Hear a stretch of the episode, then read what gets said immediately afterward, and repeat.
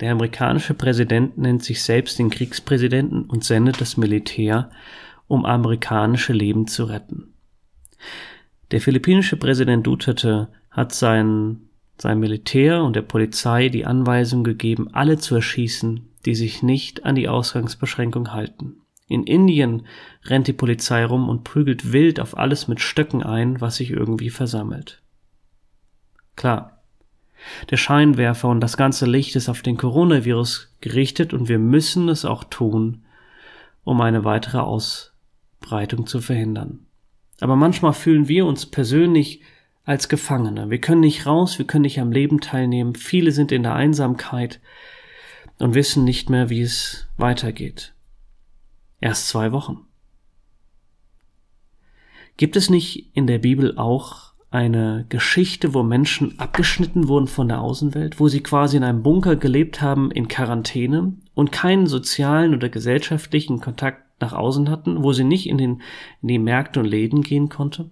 Ja, Gott hat einer Familie angewiesen, einen Bunker zu bauen, der knapp 9000 Quadratmeter groß ist. In diesem Bunker sollten sie im Endeffekt Tiere beherbergen, man vermutet knapp 11.000 Tiere, die 20 Prozent dieses Bunkers gebraucht haben. Der Rest war wir Freilauf, Frischluft, Nahrung, Futter, denn sie lebten ein Jahr in dieser Quarantäne. Es ist schon erstaunlich, wie wir uns manchmal fragen, wie sie das damals gemacht haben. Als ich mal bei einem indischen Missionar war, hat er gesagt, ui, da muss es aber ganz schön gestunken haben. Und zu diesem Zeitpunkt, als das geschehen ist, war es nämlich so, dass die Engel in der damaligen Welt sich die schönsten Töchter rausgesucht haben und mit ihnen Geschlechtsverkehr haben und diese Riesen dabei hervorkamen. Sie haben einfach alles über den Haufen geworfen, was sie von Gott wussten und haben irdisches mit himmlischen vermischt. Ihnen war es egal gewesen, was Gott dachte. Und Gott schreibt natürlich über die Engel, aber auch über die Menschen. Und der Herr sah, dass die Bosheit des Menschen groß war auf der ganzen Erde und alles Gebilde der Gedanken seines Herzens nur böse den ganzen Tag. Und es reute den Herrn, dass er den Menschen gemacht hatte auf der Erde, und es schmerzte ihn in sein Herz hinein. Gott sah, dass die Menschen eigentlich mit ihm nichts mehr zu tun haben wollte und noch mehr, dass sie wirklich Perversion getrieben haben und sie gegen Gottes Willen, gegen Gottes Gefühle absichtlich und bewusst gehandelt haben. Und er sagt, und die Erde war verdorben vor Gott, und die Erde war voll Gewalttat. Und Gott wollte aber Menschen haben, mit denen er kommunizieren kann. Und dann fand er einen Mann, den er später den Prediger der Gerechtigkeit nannte, den Treuen. Wir lesen in Hebräer 11 über diesen einen Mann, den Gott fand, folgendes. Und zwar ist es in Hebräer 11, Vers 7 dort stand, dort steht, durch Glauben bereitete Noah, als er einen göttlichen Ausspruch über das, was noch nicht zu sehen war, empfangen hatte, von Furcht bewegt, eine Arche zur Rettung seines Hauses, durch die er die Welt verurteilte und Erbe der Gerechtigkeit wurde, die nach dem Glauben ist. Dieser Mann hat auf eine Aussage, die Gott gemacht hat, und zwar, es wird Gericht kommen, es wird eine Flut kommen, hat er gehandelt. Und er hat 75 Jahre lang an dieser Arche gebaut. Die Leute haben bestimmt gesagt, Mensch, ist der bescheuert. Es hat noch nie geregnet, hast du jemals das Meer gesehen?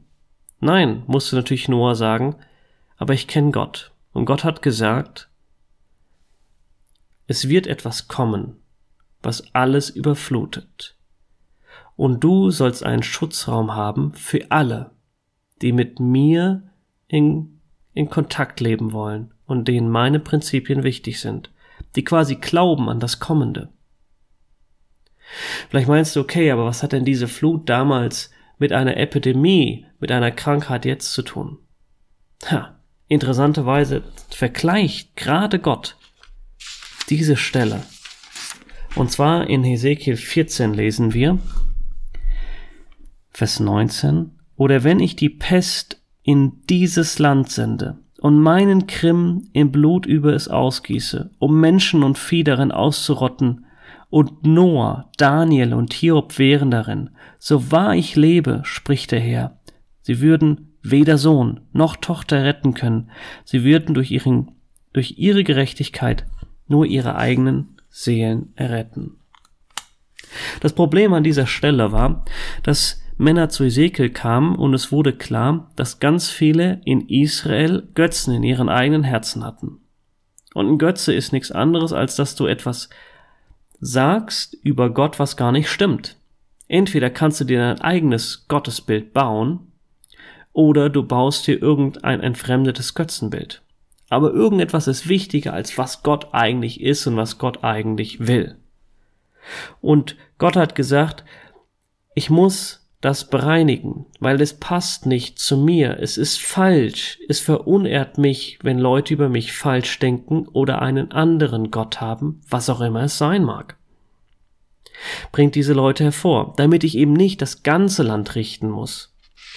Und er gibt diese Beispiele, wie er es richtet, und er vergleicht genau diese Pest, diese Epidemie, diese Krankheit, die er über das Land bringen wird.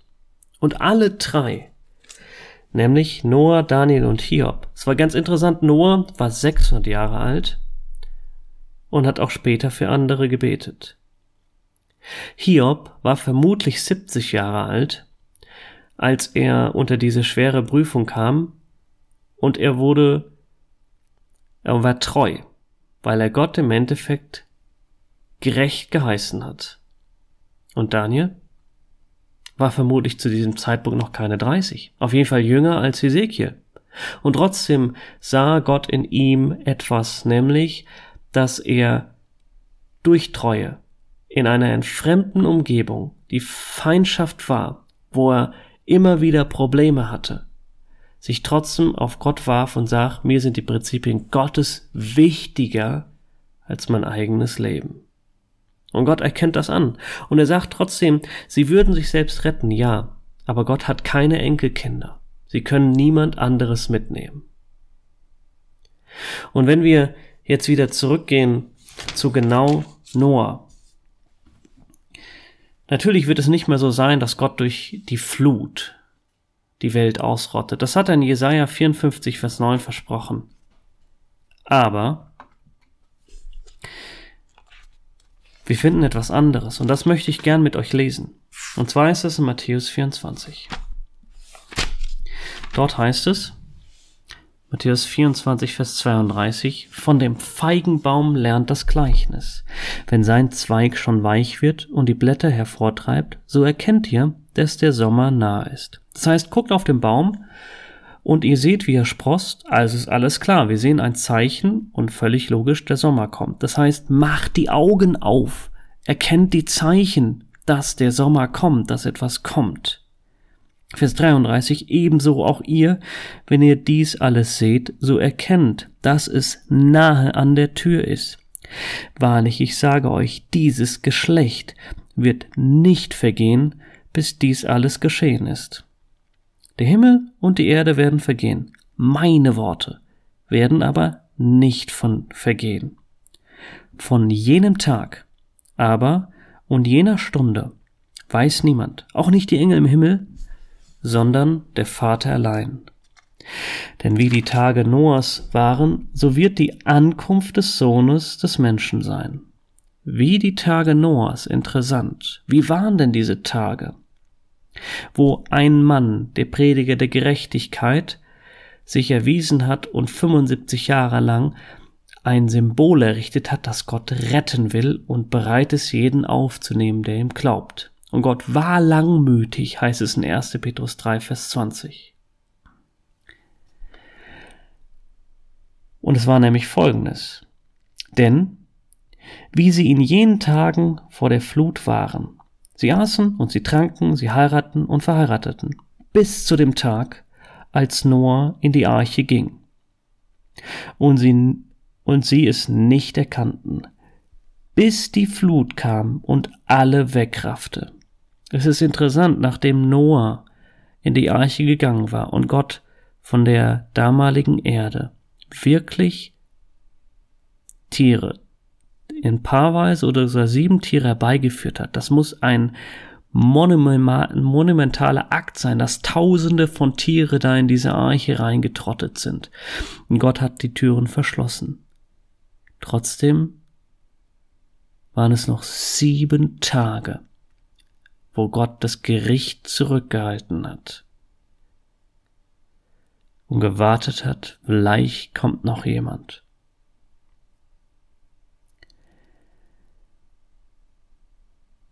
Ich lese weiter, Vers 42. Wacht also. Was ist die Anwendung für uns? Also wacht also, denn ihr wisst nicht, an welchem Tag euer Herr kommt. Aha. Das heißt, Gott nimmt dieses Beispiel bei Noah und wendet es für uns an und sagt, genauso ihr sollt wachen. Und jetzt lese ich mal weiter, Vers 45. Wer ist es nun, der treue und kluge Knecht, den sein Heer über sein Gesinde gesetzt hat, ihnen die Nahrung zu geben zur rechten Zeit. Glückselig jener Knecht, denn sein Heer, wenn er kommt, wenn er kommt, damit beschäftigt finden wird. Wahrlich, ich sage euch, er wird ihn auch über sein ganzes Habe setzen. Das heißt, Gott sagt, wenn euch bewusst ist, was eigentlich auf euch hereinbricht, wenn dieses Gericht Gottes kommt und Gott zwar jetzt noch langmütig ist und es zurückhält, wie Petrus sagt, aber es wird kommen, dann hat es für euch Christen einen Effekt. Und zwar der Effekt ist, dass wir uns aufmachen, Leute besuchen, ihnen WhatsApp schreiben, sie anrufen, mit ihnen telefonieren, Hirtengespräche führen, ihnen die rechte Nahrung zu ihrer Zeit geben. Wir machen uns einen Gedanken, wie können wir andere Mitgeschwister erreichen und da, wo sie vielleicht einsam und krank und gebrochen sind, ein Wort der Ermunterung zusprechen. Es geht gar nicht so darum, dass wir perfekt echetologisch ausgebildet sind, sondern dass Prophetie einen Effekt auf unser Leben hat. Wenn du auf zehn Spitzen lebst, hast du eine ganz andere Bewusstseinshaltung, mit der du durch die Welt gehst, nämlich Liebe. Nicht Hass für die Menschen. Natürlich, dass du für die, die Ungläubigen eine besondere Liebe hast, ihnen zu sagen, hey, es dauert nicht mehr lang, Gott ruft, willst du nicht auch kommen? Und das versuchst ihnen zu erklären und ihnen quasi diese Eiche, die sie rettet, anzubieten. Aber auch für die Gläubigen interessanterweise. Nämlich, dass wir wirklich ausgehen und das Wort Gottes nehmen und anwenden auf ihre geschundenen Seelen und es wie Salbe ist. Ihnen Nahrung geben, was sie brauchen, um kraftvoll durch den Tag zu gehen. Wieder vielleicht, wenn sie auch eine lange Trockenzeit hatten, ein wirklich wieder was Fettiges, Saftiges geben, wo sie auch Freude dran haben und wo sie wieder getränkt werden, wo sie vielleicht auch im kleinen Kreis Gemeinschaft haben. Genau das, wenn du Prophetie vor Augen hast, hat das genau den Effekt auf dein Leben. Wenn das nicht in deinem Leben ist, dann beschäftige dich mit Prophetie. Denn es heißt Vers 44, deshalb auch ihr seid bereit, denn in einer Stunde, in der ihr es nicht meint, kommt der Sohn des Menschen. Und jetzt sagen wir vielleicht, okay, aber was hat denn jetzt die Flut ganz konkret mit Corona zu tun? Und ich möchte eine An Anwendung machen, ich möchte nicht das Wort Gottes überstrapazieren, aber ich fand es sehr interessant, die Analogien, die wir momentan haben zu der aktuellen Lage und zu der, und zu der Flut. Wir gehen in, nach 1. Mose 6 in eine Welt, die böse war, wo die Menschen verworfen haben, was Gott bedeutet, wo das Himmlische das Irdische berührt hat und der Mensch sich alles genommen hat und meinte, er könnte ohne Gott leben. In diese Welt wird etwas hineingesetzt, und zwar ein Ruf nach Rettung. Und Noah baute 75 Jahre dran. Und als Noah 600 Jahre alt war und Kapitel 7, Vers 5 steht, und Noah tat nach allem, was der Herr ihm geboten hatte. Und Noah war 600 Jahre alt, als die Flut kam, Wasser über die Erde. Und alle gingen in die Arche rein, und sie wurde verschlossen. Vers 10, und es geschah nach sieben Tagen, da kam die Wasser der Flut über die Erde. Im 600. Lebensjahr Noah im zweiten Monat am 17. Tag des Monats. Natürlich wissen wir nicht, wann Noah geboren wurde, aber wenn wir mal wirklich annehmen, das war der 17.2., also 17. Februar, und machen mal ein Bild auf uns. Und zwar ist es so, für uns in Deutschland war lange Zeit haben wir die, wenn wir ehrlich sind, haben wir die Chinesen belacht, haben gesagt, ja, das wird bei uns nicht kommen und so krass wird die Regierung nicht sein. Man wird ja wohl ähm, sich noch weiter versammeln dürfen und wir haben auch Ausgangssperre ist äh, völlig daneben. Und ich weiß noch genau, als die Mobile World Kongress abgesagt wurde, das ist eine der weltgrößten Messen in Barcelona, haben wir uns alle gefragt, hä, das macht überhaupt keinen Sinn. Und die zwar, und die war Ende Februar.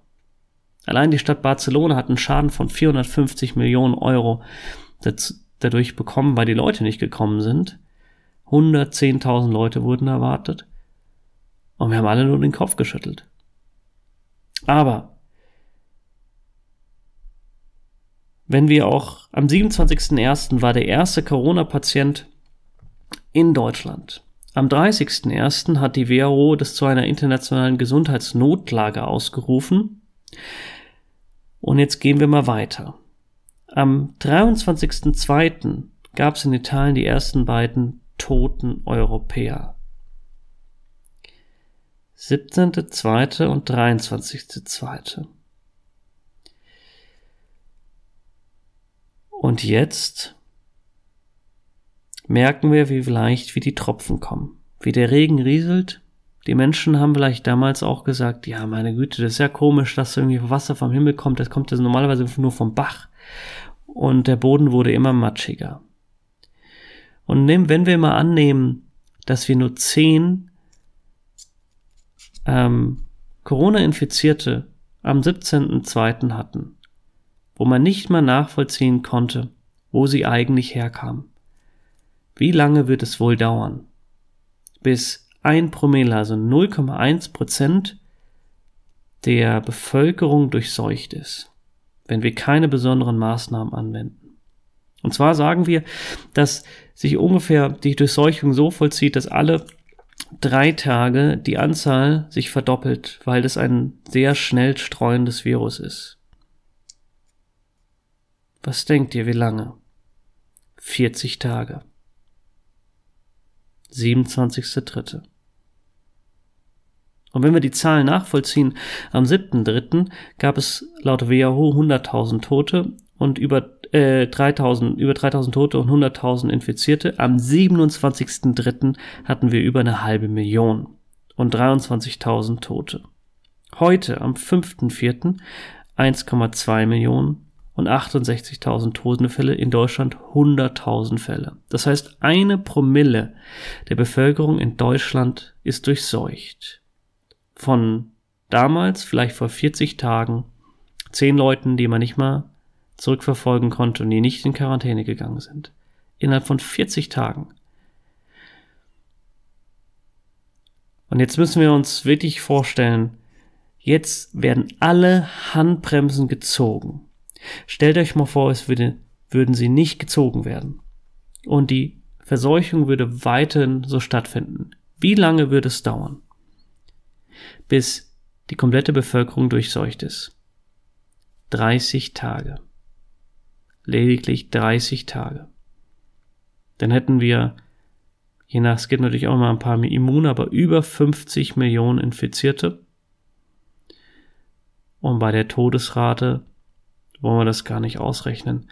Das werden über eine Million Tote sein.